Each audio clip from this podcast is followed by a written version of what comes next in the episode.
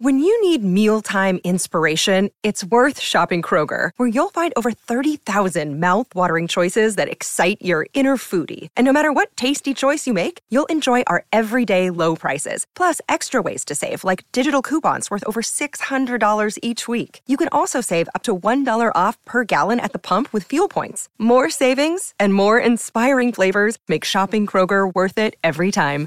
Kroger, fresh for everyone. Fuel restrictions apply.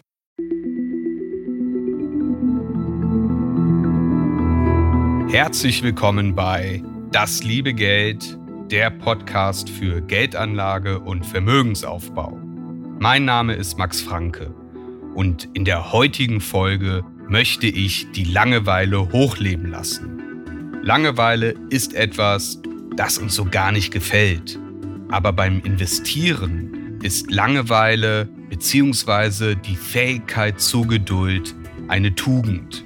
Ich spreche darüber, warum wir Langeweile ablehnen und wie wir sie unter allen Umständen vermeiden wollen.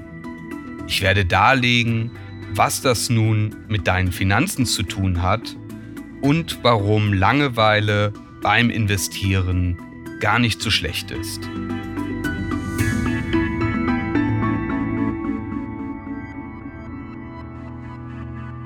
Ich glaube, dass es wie so oft im Leben auch an der Börse mindestens zwei verschiedene Typen gibt. Da wären diejenigen, die regelmäßig ihren Sparplan ausführen, die vielleicht wenig mit Investieren am Hut haben möchten und die sich abseits des Schritt für Schritt wachsenden Vermögens eher nicht besonders für Finanzen interessieren. Eine weitere Gruppe könnte man etwas zugespitzt als Aktienabenteurer bezeichnen. Aktienabenteurer haben ein meist großes Interesse an der Börse und an Finanzthemen. Möglicherweise diskutieren sie auch im Internet oder im Bekanntenkreis über Aktientipps. Und sie investieren sehr aktiv. Doch wie in Folge 19 über das wichtigste Wort an der Börse bereits erläutert, Aktivität ist an der Börse kein Selbstzweck und daraus resultiert nicht unbedingt eine bessere Rendite. Die Aktivität wiederum, die kann viele Gründe haben. Vielleicht verspürt man Angst, etwas zu verpassen. Also Stichwort FOMO oder auch Verlustaversion aus Folge 10. Vielleicht hat man auch einen Aktivitätsdrang, zum Beispiel um das Gefühl der Kontrolle über eine unsichere Situation zu erhalten. Darüber sprach ich in Folge 44 über Action Bias. Es kann ebenso sein, dass das Kaufen und Verkaufen von Wertpapieren für einen Menschen einfach nur aufregend ist. Das Auf und Ab der Kurse, mal gewinne ich, mal verliere ich, das finden manche spannend. Diese Suche nach Abenteuer und nach Nervenkitzel das sehen manche, wie der Autor Rami Zeti, sehr kritisch. Er meint, dass Geldanlage nicht der emotionalen Befriedigung dienen sollte oder um, Zitat, ein Loch in seinem Herzen zu füllen. Und die Jagd nach Aufregung kann beim Investieren zur Katastrophe im Portfolio führen. Was bedeutet das nun? wie so häufig hilft es, die Dinge umzudrehen. Also, wenn man beim Investieren nicht nach Aufregung gieren sollte, dann sollte man stattdessen nach Langeweile streben. Wir sollten davon absehen, als Aktienabenteurer unser Glück finden zu wollen. Stattdessen sollten wir den stoischen Sparer in uns füttern. Das deckt sich auch mit dem vielfach in diesem Podcast besprochenen Investmentansatz. Langer Zeitraum, regelmäßige Einzahlungen via Sparplan, breit gestreut in zum Beispiel ETFs investieren, liegen lassen und Depot nicht ständig anfassen. Demnach geht es um Geduld und um Disziplin. Man könnte aber auch sagen, dass das zwar vernünftig, aber im Vergleich zu besonders angesagten Investments natürlich auch ziemlich dröge klingt. Damit kann man nur schwer vor seinen Freunden und Kollegen angeben.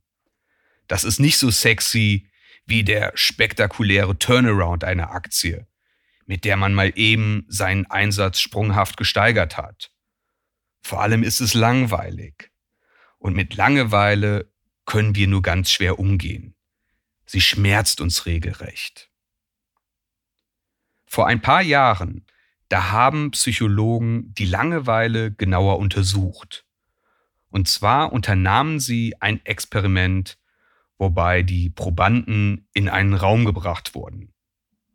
Der Raum war leer, bis auf einen Stuhl und einen Tisch mit einem Knopf. Die Teilnehmer wurden gebeten, sich zu setzen, und sie wurden darüber aufgeklärt, dass ihnen bei Betätigung des Knopfes ein elektrischer Schlag versetzt wird. Der Knopf wurde einmal zur Übung gedrückt. Daraufhin gaben die Probanden an, dass der Schock in der Tat unangenehm gewesen sei und dass sie Geld bezahlen würden, um nicht noch einmal geschockt zu werden. Anschließend sollten sie 10 bis 20 Minuten allein im Raum sitzen, ohne Handy, Uhren oder sonstige Gegenstände, mit denen man sich ablenken kann. Nur die Probanden alleine mit ihren Gedanken. Es gab nur zwei Regeln. Sie durften den Stuhl nicht verlassen und sie durften nicht einschlafen. Aber den Knopf durften sie drücken, falls sie doch noch mal einen Elektroschock erhalten wollen. Und man ahnt es bereits, das Ergebnis verblüffte, als 70 Prozent der Männer und immerhin 25 Prozent der Frauen in den 10 bis 20 Minuten den Knopf betätigten, um sich einen Stromstoß auszusetzen, anstatt einfach nur dazusitzen und sich mit ihren Gedanken zu beschäftigen. Warum das so ist, das vermag ich nicht zu erklären, aber ich finde es schon erstaunlich, dass es uns so schwer fällt, einfach nur dazusitzen und dass wir es sogar vorziehen, uns Schmerzen zuzuführen. Das ist eine etwas philosophische Betrachtung. Aber man könnte durchaus die Frage stellen, wie viel Kontrolle wir über uns selbst eigentlich haben, wenn wir keine zehn Minuten ohne Beschäftigung still sitzen bleiben können. Der Mensch sehnt sich nach Action und nach Abenteuer. Und das gilt natürlich auch für die Börse. Da geht es fünf Tage die Woche richtig zur Sache Aktien werden gehandelt, Kurse gehen rauf und runter. Das ist per se alles andere als langweilig. Und der Handel zum Nulltarif oder lustig blinkende Trading-Apps, die befeuern den Adrenalinkick zusätzlich. Bereits im Jahr 1654, da schrieb der Philosoph Blaise Pascal, alle Probleme der Menschheit rühren von der Unfähigkeit des Menschen her, allein in einem Raum still zu sitzen. Auf die Geldanlage angewendet bedeutet das, Langeweile ist beim Investieren eine Tugend. Das gilt für den erwähnten ETF-Sparplan, aber ebenso für einige der erfolgreichsten Investoren, die aktiv investieren. Nochmal zur Erinnerung, Folge 19 über das wichtigste Wort an der Börse. Charlie Manga propagiert, nur sehr wenig aktiv zu sein und die meiste Zeit einfach nur abzuwarten und ruhig auf seinem Hintern sitzen zu bleiben.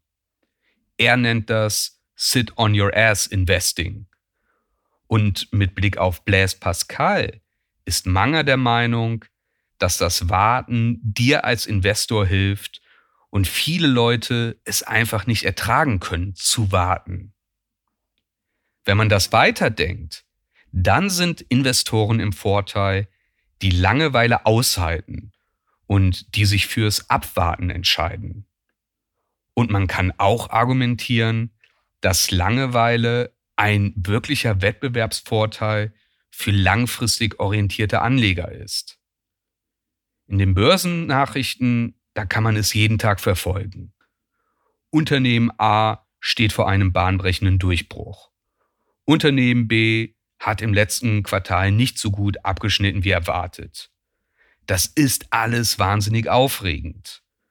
Und wenn wir uns dieser Aufregung hingeben, dann neigen wir zum Handeln.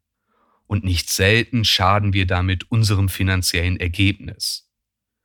Viele Anleger neigen dazu, Quartalsergebnissen eine übermäßig hohe Bedeutung beizumessen und danach zu handeln.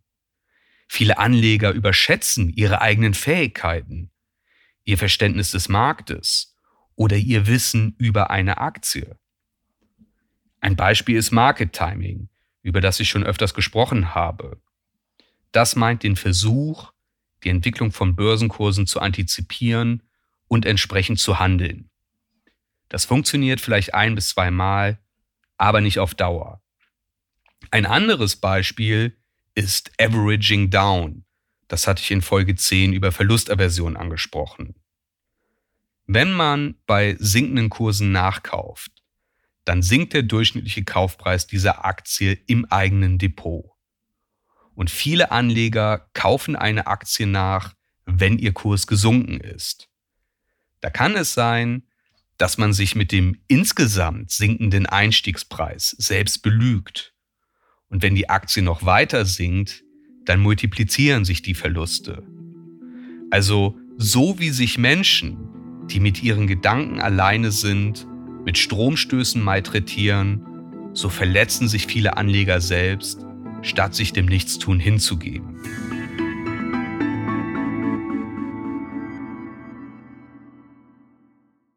Warren Buffett hat sinngemäß gesagt, dass beim Investieren nicht derjenige mit einem IQ von 160 über jemanden mit einem IQ von 130 triumphiert. Es geht nicht darum, besonders schlau zu sein oder eine besonders ausgefuchste Investmentstrategie zu haben. Für erfolgreiches Investieren geht es vielfach um unser Verhalten und darum, dass sich das Geld über einen langen Zeitraum vermehren kann. Stichwort Folge 11 über die wunderbare Kraft des Zinseszins. Doch viele Anlegerinnen und Anleger fühlen sich von vermeintlich besonders schlauen und aufregenden Investitionsmöglichkeiten geradezu magisch angezogen. Seien es komplizierte Optionsscheine, die neueste Kryptowährung oder die Aktie eines besonders innovativen Unternehmens. Und ich finde es auch spannend, mich mit solchen Themen zu beschäftigen. Und das ist natürlich viel aufregender, als einmal einen Sparplan aufzusetzen und monatlich in einen ETF zu investieren. Oft sind die aufregenden Investments mit hohen Kosten, mit einer hohen Volatilität und mit einem hohen Risiko verbunden. Die Wahrscheinlichkeit ist also hoch, dass ich mit solchen Investments eine eher unterdurchschnittliche Rendite erziele. Ein langfristig ausgelegtes und breit gestreutes Portfolio hingegen, das ist sehr preisgünstig, kommt eher solide daher und hat historisch betrachtet eine ordentliche Rendite erwirtschaftet. Und darum geht es. Ich investiere ja nicht, um eine besonders aufregende Zeit zu haben, sondern um langfristig ein Vermögen aufzubauen, ergo eine gute Rendite einzufahren. Zudem können diese aufregenden Investments a sehr kompliziert sein und b außerhalb meines Circle of Competence liegen, vielleicht sogar ohne dass mir das bewusst ist. Weitere Details zum Circle of Competence kannst du nochmal in Folge 17 nachhören. Abschließend lässt sich sagen, ein stoisches Anlageverhalten mit einem breit gestreuten und kostengünstigen Portfolio, mit regelmäßigen Einzahlungen und einem langfristigen Zeithorizont, wie zum Beispiel in Folge 1 über die ersten Schritte der Geldanlage dargelegt. Ein solches Anlageverhalten kommt vielen Menschen auch deswegen gelegen, weil es so einfach ist. Einmal aufgesetzt erfordert es nicht viel Zeit. Ein eher aufregender Anlagestil hingegen, das kann ein Vollzeitjob sein. Falls du dich eher in der Gruppe der Aktienabenteurer verortest, dann musst du dem Abenteuer ja auch nicht komplett entsagen. Vielleicht wäre eine Möglichkeit, dass du dein Portfolio aufteilst. Du könntest den Großteil deiner Ersparnisse eher konservativ bzw. langweilig anlegen. Und einen kleinen Teil nutzt du eher als Spielgeld. Also vielleicht, um ein paar Einzelaktien zu kaufen oder auch um mit anderen Anlageformen zu experimentieren. Vielleicht erzielst du mit deinem Experimentiergeld eine gute Rendite. Es kann aber auch passieren, dass du hier hohe Verluste einfährst. Und wenn der Großteil deines Geldes eher langweilig angelegt ist, dann ist der Verlust vielleicht ärgerlich, er bricht dir aber nicht finanziell das Genick. Langfristiger Vermögensaufbau verlangt nicht nur nach einer guten Rendite, sondern auch, dass man überlebt. Also dass man sein Vermögen nicht übermäßig ins Risiko stellt. Wie in Folge 21 über die Kunst, ein Vermögen zu erhalten, dargelegt. Warren Buffett hat gesagt, dass am Aktienmarkt Geld von den Ungeduldigen zu den Geduldigen transferiert wird.